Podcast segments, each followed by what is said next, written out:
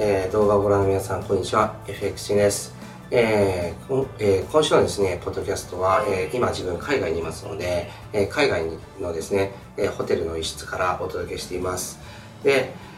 えー、っとですね、まあ今、えー、っと、僕はヨーロッパの方にいるんですけど、もうすごい気候が良くてですね、あの、とても気持ちがいいです。で、まずやっぱりですね、僕は、えー、っと、毎月のようにですね、あの、海外、えー、行って、まあいろいろとしてるんですけど、やっぱりですね、あの FX のトレードを、えー、そのスキルを身につけて、やっぱり一番良かったなと思うのは、こうしてですね、あの海外に毎月のように来て、そして自由にですね、トレードをしてお金が稼げる、そういう環境が、まああるっていうことですね。あのー、もちろん稼ぐ方法っていろいろあると思うんですけど、やはりですね、僕はその中でも FX っていうのは、あの、群を抜いて、すごい効率がいいと思うんですね。ぱり何かしらですね、ビジネスを立ち上げて、その、それを成功させていくっていうのは結構大きな労力と、あと運とですね、えっと、資金力ですね、数億単位の資金力っていうのはやっぱり必要です。でもですね、あの FX の場合っていうのは、あの、数万円とかロットを本当小さくすれば、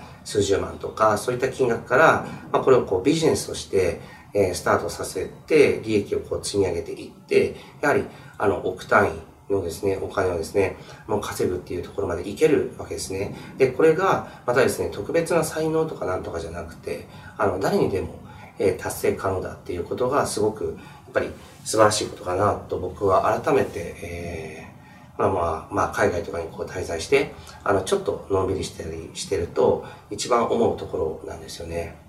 で、うん、あの、えっ、ー、と、今回ね、ちょっとお話しするのは、えっ、ー、と、松下幸之助のことですね。皆さんも名前はもちろん、えっ、ー、と、ご存知だと思うんですけど、あの、彼はですね、やはり、えー、すごくこう、物事の本質を、えっ、と、見るのがすごくうまかった。だからですね、事業とかでも大成功、えー、されたっていう経緯があると思うんですね。で、晩年とかですね、あの、政治家の方々を、えっ、と、指導したりとか、そういった塾もやられてたわけですね。で、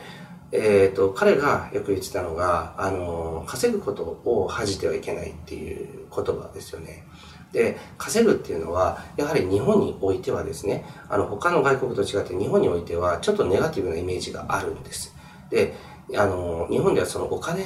じゃないよ、大事なものはっていう考え方がすごく浸透してて、もちろんですね、お金以外にも大事なものってたくさんあるけども、お金があることでですね、達成できること、え叶えられる夢っていうのはたくさんあるんですね。で、あの、ニュースとか見ててもほとんどのですね、あの、貧困とか争い、貧困から争いってやはり生まれるわけですけど、あの、世界のね、紛争とかそういったものを見てもですね、スタートはやはりですね、お金がないっていうことなんですね。で、日本においても様々な、あの、いい制度だったりとか政治的にですね、そういったことを達成しようと思っても、結局は自治体にお金がない、予算がないので、できないっていうところにですね、あの、やっぱり帰結してしまうんです。で、事業とかでもですね、あの、日本においては、いいビジネスアイデアとかを持ってる若者とかっていうのはたくさんいると思うんですけど、まあ、彼らは結局はですね、資金がないっていうことで、そういった夢を断念せざるを得ないっていうところはやっぱりあるわけですね。で、そういうことを考えるとですね、うん、一番、うー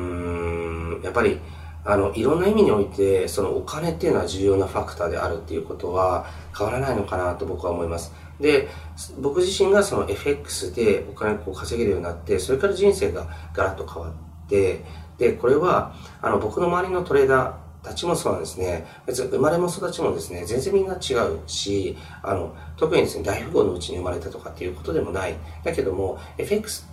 と出会って、それに真剣に取り組むことによって、あの、人生が大きく変わって、今すごく楽しいっていうようなことを、えー、言ってる人が多いわけですね。で、僕自身も、あの、年々ですね、本当に、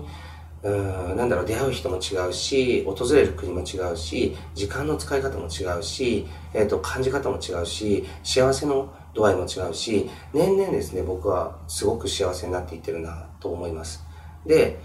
あの、やっぱりね、えっと、僕は今46歳ですけど、人生まだまだあるので、もっとやりたいことがあるし、もっとですね、達成したい夢があるし、そういったことに邁進していける、えー、忙しくとも、そういったことがこうやっていける人生っていうのは、すごく僕は恵まれてるなと思います。で、それもこれもですね、やはりきっかけは FX での、えー、まあ、FX でのスキルをですね、身につけたっていうことなんです。はい。で、話をですね、松下幸之助に戻しますけど、まあ、えっ、ー、と、稼ぐことは恥じてはいけない。で、また、あの、えっ、ー、と、稼ぐことは正義である。稼ぐことは善であるっていう言葉もですね、残してるんです。で、あの、それは結局はですね、あの、稼げる立場になった人っていうのは、稼げる情報とかスキルとかそういったものを手に入れた人っていうのは、とにかく稼ぎましょうと。で、稼いで、稼いだお金の中からですね、あの、まあ、納税したりとか、社会事業、えー、社会貢献をしたりとか、そういったことをやりましょうっていうことですね。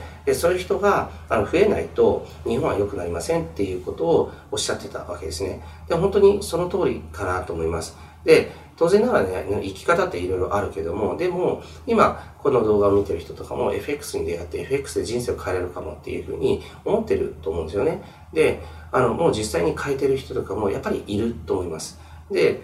FX でですね、人生変えて、そしてこう稼げる金額っていうものも、普通の人よりもものすごく多くなった。で、多くなったらですね、やはりまずは自分自身が幸せになるっていうことでもちろんいいと思います。僕も最初はそうでした。けれども、やはりお金が余っってくるわけですね。で、余ってきたお金っていうものをいろんなことにですね、あの、例えば自分だったら事業に投資することがメインですね。事業に投資して、そしてそれによってですね、新たな雇用を生んで、そしてそこにですね、お給料が発生するので、それらをまた使う人たちが経済循環を起こしていく。こういった器を作っていくっていうのが僕の、まあ、使命の一つかなと思ってるんですね。だからそういったことができるようになってる。つまり、あの、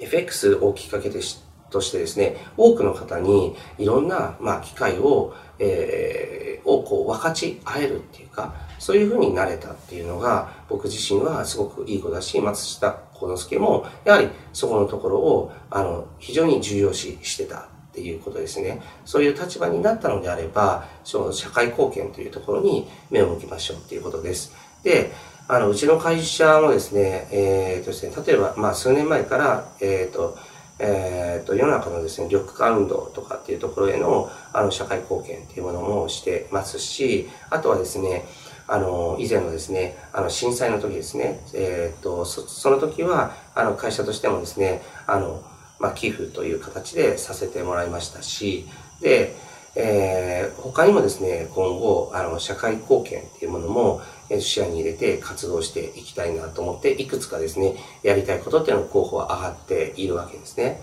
で、あのー、皆さん多分記憶に新しいところだと思うんですけど、村上ファンの、あの、村上ファン、村上さんは、あの、報道ではね、すごくこう、お金の権限みたいに言われたけども、でもね、今、やっぱり大きな資金を得て何をしてるかっていうと、あの、社会貢献事業みたいなものをものすごく推してるんですよね。で、多くの方にですね、あの、えっ、ー、と、いろんなその夢を叶える機会っていうものをたくさん、えー、与えてるわけです。で、これはですね、いい悪い抜きにして、綺麗汚い抜きにして、やっぱりお金のパワーだと思うんです。お金を稼ぐ。あの人は投資家として成功できたので、だから多くの方をこう幸せにする側に今回れてるっていうことですね。そういったこととかも、すごく僕は、やっぱりトレーダー、投資家のですね、責任の一つかなというふうに思うわけです。で、松下幸之助は、えー、っと、一つエピソードがあって、え僕はこれは結構昔知ったんですけど、すごい世の中不景気の時に、あの、えっ、ー、と、高級な外車をですね、バーンとこう買ったんですよね。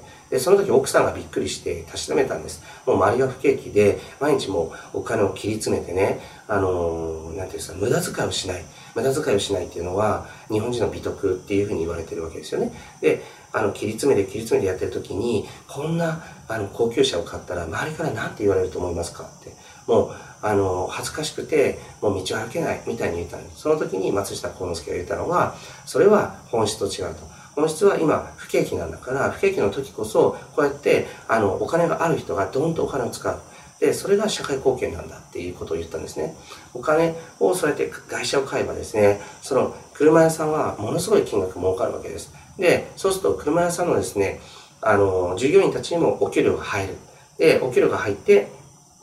で、その人たちがまたいろんなところで使う。それによって使ったお店とかもまたですね、潤う。この、あの、サイクルの一助になる。のがですね、消費活動っていうことなんだっていうことですね。ただ、お金を与えるだけだったら、与えられた側っていうのは人間はダメになっていきます。成長がなくなってしまう。けれども、その車屋さんは松下幸之助に営業して、そして車っていうものをちゃんと輸入して、そういった手間暇かけて、いいものを届けてくれたわけだから、それに対しての対価をドーンと払う。それによって、世の中の景気っていうのは、また徐々にこう良くなる、そういうきっかけになるんだっていうふうに言ってるわけですね。で、もちろん、あの、お金を消費するっていう、これ重要な活動なわけですけど、それはお金持ちだけのえー、話ではなくて、一般の人だって誰でもですね、お金っていうのは消費できるわけです。消費することによって経済活動に参加して、そして誰かのお給料だったりとか、誰かの生活を支える。そういう立場にですね、こう回ってるわけですね。それを大きくやるか小さくやるかの違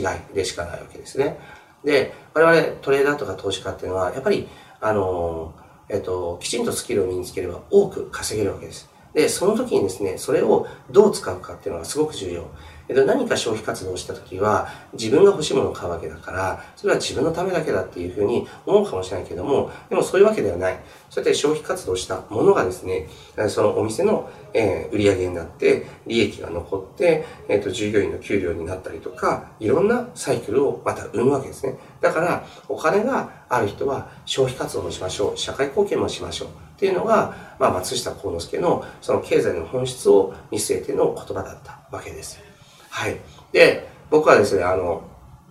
えっ、ー、と、海外でですね、そんなにお金って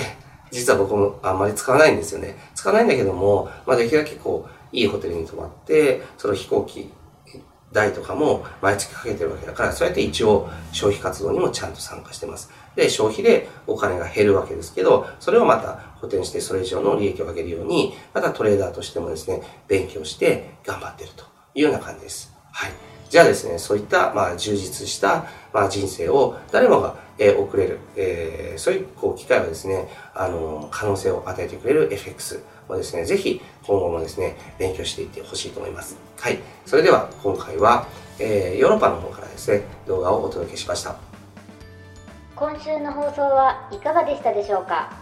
弊社クロスリテイリングでは投資に関わるさまざまな情報を発信していますひらがな3文字で「投資」に教科書の「科」で「投資家」と検索してみてくださいねそれではまた次回お会いしましょうこの番組はクロスリテイリング株式会社の提供でお送りしました。